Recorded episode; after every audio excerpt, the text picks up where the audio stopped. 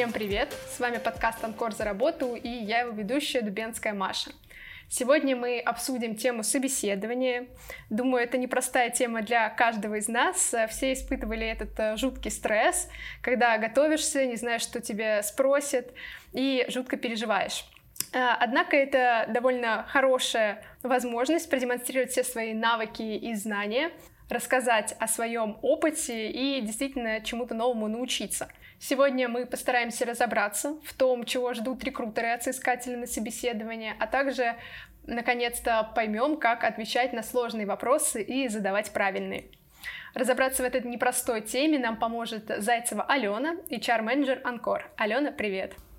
Привет, спасибо за приглашение и всем спасибо, кто присоединился. К любому мероприятию неважно какому, необходима подготовка. Давай начнем именно с этого вопроса и обсудим, как подготовиться к собеседованию.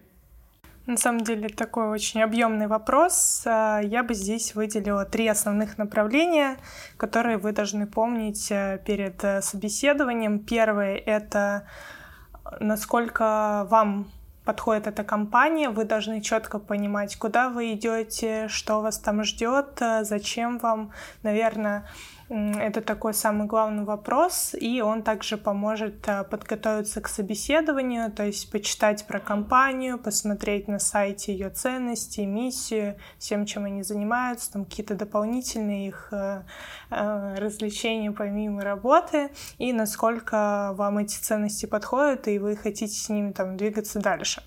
Второй блок — это уже конкретные этапы, то есть с кем будет встреча, там интервью есть кейс, есть биографические, есть с руководителем, есть с HR. И здесь, соответственно, тоже, соответственно, с кем будет встреча, нужно понимать, что больше готовить, где-то это побольше теоретических вопросов, где-то продумать э, стратегию ответов на стандартные вопросы, что там через пять лет э, или почему к нам. Это, наверное, больше встреч с HR. А, и третий такой блок, который надо готовить всегда, это свои условия, как вы выглядите. Если встреча в онлайн, а, подготовить э, там, микрофон, рабочее место и такой лайфхак схожу, если в онлайн формате рекомендую ставить обои, и можно прям ставить компанию, в которой вы идете, и первые там две минутки вы будете это обсуждать, и таким образом поймете тон руководителя, темп, и сможете немножко успокоиться и уже настроиться на встречу. В наше время, когда немножко все-таки э, изменились правила игры, э, расскажи, пожалуйста, действительно ли сейчас э, на собеседовании важен внешний вид кандидата, смотрят ли на это рекрутеры? Я всегда смотрю на внешний вид, особенно на позиции там маркетинг, личные ассистенты и люди, которые максимум работают с людьми. Для меня это очень важно, я обращаю внимание, и мне кажется, внешний вид отображает вообще Э, как человек себя хочет э, позиционировать, э, как он видит себя в этом мире. И я бы все-таки сохраняла рубашку там, либо какие-то для девушек платья, потому что это ну, привлекательнее, тебе легче с ним общаться, ты понимаешь, что он действительно готовился, а не прибежал там после, не знаю, обеда к тебе. Так, а скажи, пожалуйста, в кроссовках-то все-таки можно на собеседование приходить? Кроссовки можно, конечно, но здесь, наверное, там не костюм тройка, я не про это говорю, но если только SEO позиция, но что-то такое casual, офисное я приветствую. Я знаю, что сейчас до сих пор периодически встречаются э, на собеседовании какие-то такие неудобные вопросы, что на них отвечать? На вопросы, которые связаны, например, с кредитом, с ипотекой, возможно, с декретом. Ну, смотрите, в первую очередь я бы здесь не оправдывалась, потому что это действительно личные вопросы, это ваше решение, и, наверное, все с ними сталкиваются. А, второе — это не давить на жалость, если у вас есть ипотека, и не нужно говорить, все, мне нужно срочно завтра выйти, потому что я не успеваю закрыть свои долги, это ваши там личные проблемы, и я бы сильно вообще никогда не делилась, если вас не спрашивают подробности. То есть здесь э, сказать правду, условно спросили, есть ли кредит, да, все. Но здесь тоже какие-то плюсы от этого есть. Э, с стороны работодателя он увидит, что вы, скорее всего, не уйдете за один день. У вас есть обязательства, вы понимаете как бы свою жизнь чуть-чуть наперед. Поэтому на самом деле в любом э, вопросе можно найти плюсы. Просто надо немножко подумать, как это красиво рассказать и обрисовать. Так, мы обсудили финансовые вопросы. А что делать с неудобными вопросами, например, про беременность? Я знаю, что некоторые позиции до сих пор спрашивают, планируете ли вы в ближайшее время заводить детей и так далее. Как отвечать тут? Вопрос, наверное, чаще всего встречается на таких позициях, как там персональный ассистент, э, учителя и позиции, которые рассчитаны на проект там два года, три. То есть здесь э, я, конечно, бы говорила то, что вы собираетесь, это у вас в планах, потому что все-таки доверие это превыше всего и честность. Но если вы такой человек, так сказать, по жизни и хотите, чтобы с вами так-то обращались, то я бы здесь э, говорила про это. На других позициях, наверное, не так часто это спрашивают, потому что ну, ты не можешь предсказать тоже год-два. Поэтому здесь нужно будет смотреть по ситуации, в какую компанию вы идете и что это за проект. Так, будет. с этим разобрались. Давай поговорим о вопросе слабые и сильные стороны, как их преподносить. А, если говорить там про слабые стороны, я бы всегда приготовила одну-две, которые не сильно относятся к этой позиции. А, и таким образом показать, э, как вы с ней работаете, возможно, или открыто про нее рассказать, но она вообще не будет относиться к позиции, на которую вы идете. Таким образом, вы показываете свою открытость, что вы понимаете, что вы в математике не сильны, поэтому вы занимаетесь маркетингом. То есть э, тоже на подумать э, со своей стороны, что на эту конкретную позицию будет выгоднее рассказать. Еще один э, сложный вопрос со звездочкой — это кем вы видите себя через пять лет? Что отвечать тут?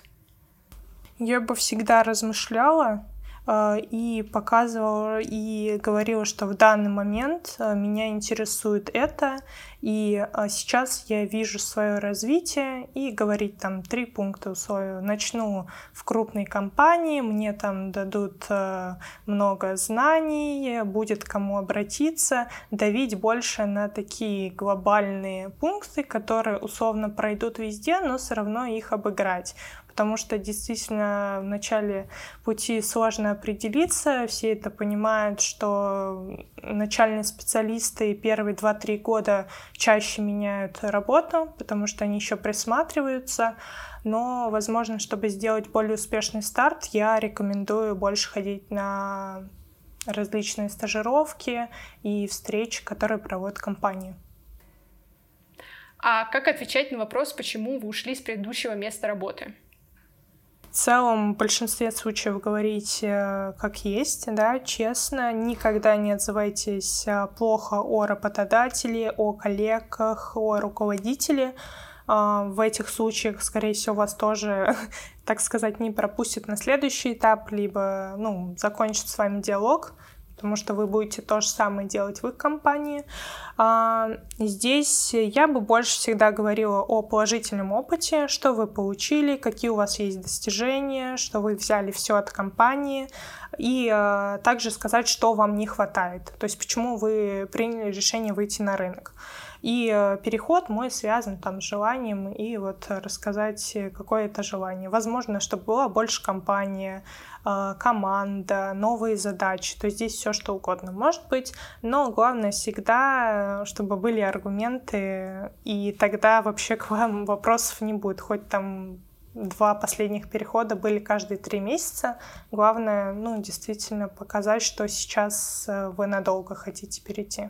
Хорошо, а по твоему опыту, какие еще вопросы могут поставить соискатели в тупик кандидата на собеседование, где обычно происходит заминка?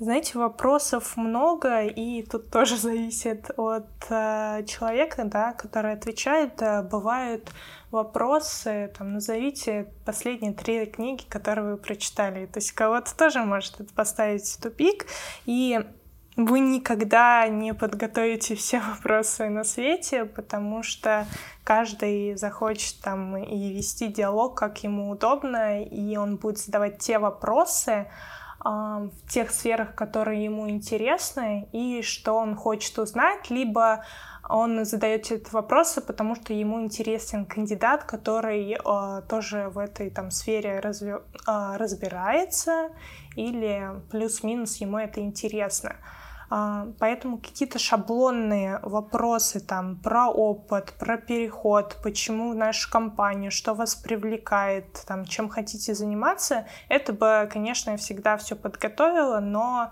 не держите у себя в голове на собеседование вот эти все вопросы типичные, потому что чаще всего вы о них думаете, а вам действительно задают э, там, когда вы последний раз были в кино, и все, у вас все рушится, вы даже на этот простой вопрос не сможете ответить. Хорошо, допустим, э, я ответила на все вопросы, но один поставил меня в тупик, я без понятия, что говорить, что отвечать, как вести себя в этом случае. Смотрите, если это какой-то кейс, да, задача, которую вам дали э, на собеседовании, я бы начала размышлять, Главное не молчать, потому что здесь хотя бы руководитель увидит вашу логику, какие-то знания, и это тоже возможно, вот э, когда вы будете размышлять вслух, вас выведет на верное решение. Если это какой-то вопрос э, в плане какие ваши слабые стороны, у вас ступор, ну, в целом постарайтесь быстро вспомнить, э, что у вас там плохо получается, условно, когда там, с друзьями встречаетесь или как проводите свободное время, через это тоже можно потихоньку будет выходить. Но главное, наверное, не молчать, не опускать глаза, не делать глупый вид, а наоборот максимально показывать, что вас ничего не пугает, и вы готовы ответить на любой вопрос. Допустим, я ответила на все вопросы работодателя. А какие вопросы мне стоит задать э, на собеседовании? Да, обязательно всегда задавайте вопросы. Если у вас нет вопросов, значит, скорее всего, вам не сильно интересна эта роль. По вопросам я бы тоже разделила их. Первое, вам нужно понять всю структуру компании. Э, это, возможно, будут вопросы, э, да, почему человек ушел, почему открыта позиция, там, почему не понравился предыдущий сотрудник и какой есть возможный рост в рамках этой позиции. Ну и плюс-минус э, схожие вопросы, вот, э, которые вам дают полную картину на том, что происходит в компании э, и какие у вас э, будут возможности в ней. Второй блок это больше про роль и саму позицию, то есть здесь вам необходимо будет выяснить э, там условные ваши основные задачи и показатели на, на испытательный срок. Я бы всегда спрашивала, потому что ну, это первое, что вам необходимо будет сделать. А здесь также можно спросить что вы ожидаете? Какой ваш там идеальный кандидат? Э, как будет оцениваться ваша работа? То есть такие вопросы. Я тоже люблю спрашивать э, про команду, про коллектив. Для меня это важно. Э, с кем я буду работать, какая у вас корпоративная культура, а вот что вы делаете вне работы, может быть, ходите куда-то вместе. И последний блок это вообще всегда нужно спрашивать. Возможно, не на встрече с руководителем, но у HR точно. Это вот оформление и ваши условия, потому что многие опускают эти вопросы, выходят, и выясняется, что у них командировки, что у них не нормированный рабочий день, что и по субботам, может быть, ему надо выйти, и договор там на год, а не бессрочный, ну и такие подводные камни. И вот по уровню дохода тоже всегда узнавайте, как это будет прописано у вас а, конкретно в договоре. Давай теперь поговорим о такой теме, которая, мне кажется, волнует всех. Э, как говорить о заработной плате? Здесь бы, если это какие-то первые этапы, я бы всегда говорила о том, что мои ожидания в районе этой вилки и говорить минимум, на который вы готовы, и то, что для вас будет комфортно. Потому что, условно, на первых этапах вы не до конца понимаете роль, объем задач, что вас вообще ждет, и, может быть, есть какие-то дополнительные фишки, которые, э, возможно, повлияют на то, что вы можете уйти в окладной части ниже. А, это первое, о чем нужно говорить. А, второе, если вы разговариваете с агентством, то здесь можете максимально открыто делиться своими зарплатными ожиданиями и вот здесь общаться на эту тему, рассуждать, потому что агентство вообще не заинтересованы показать вас на низшие деньги там или как-то вас удешевить. Если вы уже на последнем этапе на, в компанию, в которую вы хотите выйти, да, то есть у вас идет предоферная переговоры, то здесь э, вы, конечно, уже должны понимать, э, что у вас есть помимо зарплаты. Возможно, это, если для вас важны там какие-то страховки, не знаю, от банков, э, пониженные ставки на кредиты и бонусы. Если вы как бы готовы снижаться, то можете говорить про это. Ну и также вы должны понимать примерную вилку, которая сейчас на рынке, чтобы настаивать на своих цифрах, ну и понимать, что вы тоже готовы за эти, так сказать, деньги показать свою экспертизу. Так, а как обосновать эту зарплатную вилку? Как мне объяснить, почему я запрашиваю именно такую плату за свои услуги? Смотрите, здесь э, я бы точно делала всегда обзор рынка, смотрела, какая ситуация сейчас по вашей роли, что предлагает рынок.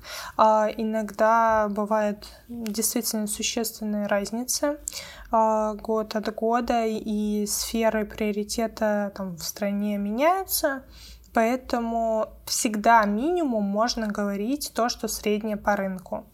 А, высшее это уже ваше усмотрение, а, насколько вы оцениваете там все свои знания и опыт работы, который у вас сейчас есть. Если от вас прям каких-то четких э, требует э, цифр, я бы вот разделила вот эту э, среднюю зарплату по рынку, то, что для вас минимум, и ваш максимум, и вот это среднее всегда называла.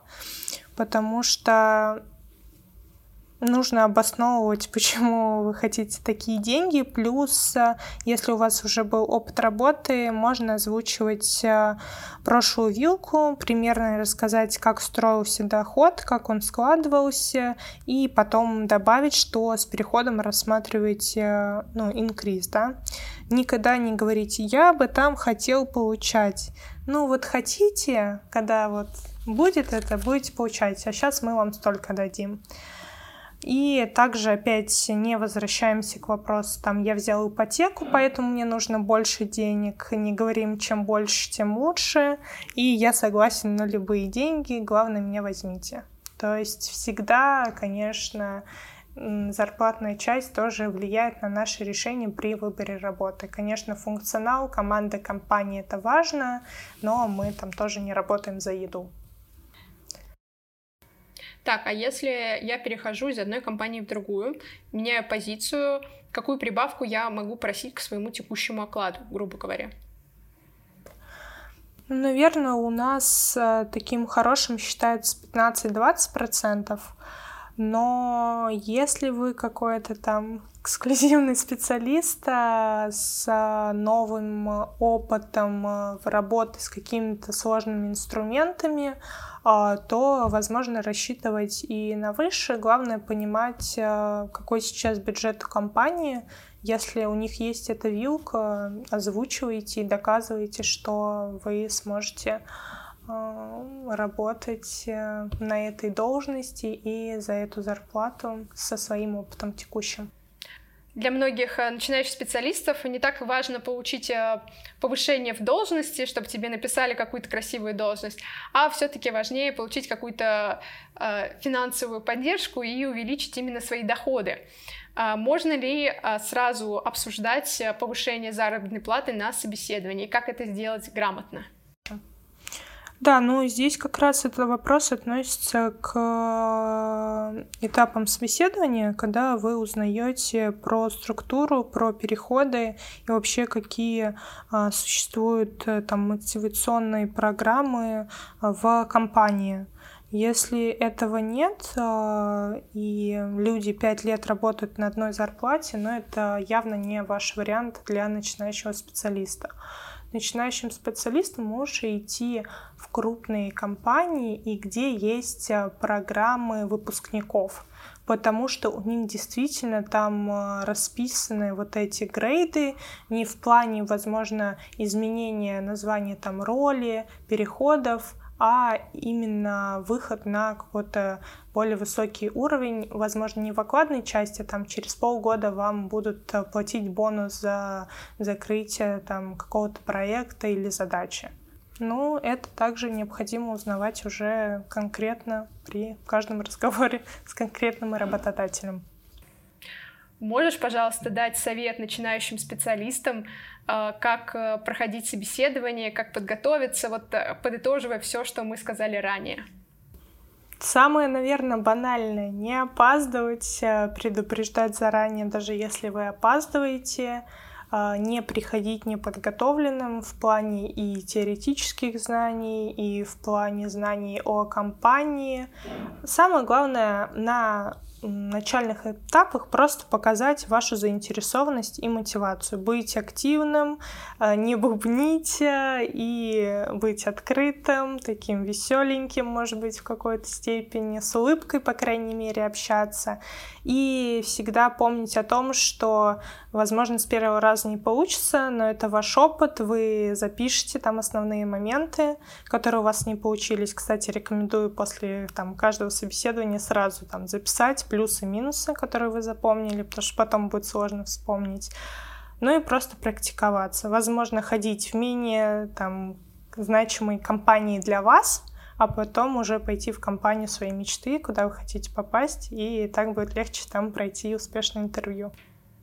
Алена, спасибо. Теперь, мне кажется, намного легче будет проходить э, любые собеседования, и они будут меньше пугать и больше э, давать возможность рассказать о себе. Да, спасибо. Приглашайте еще.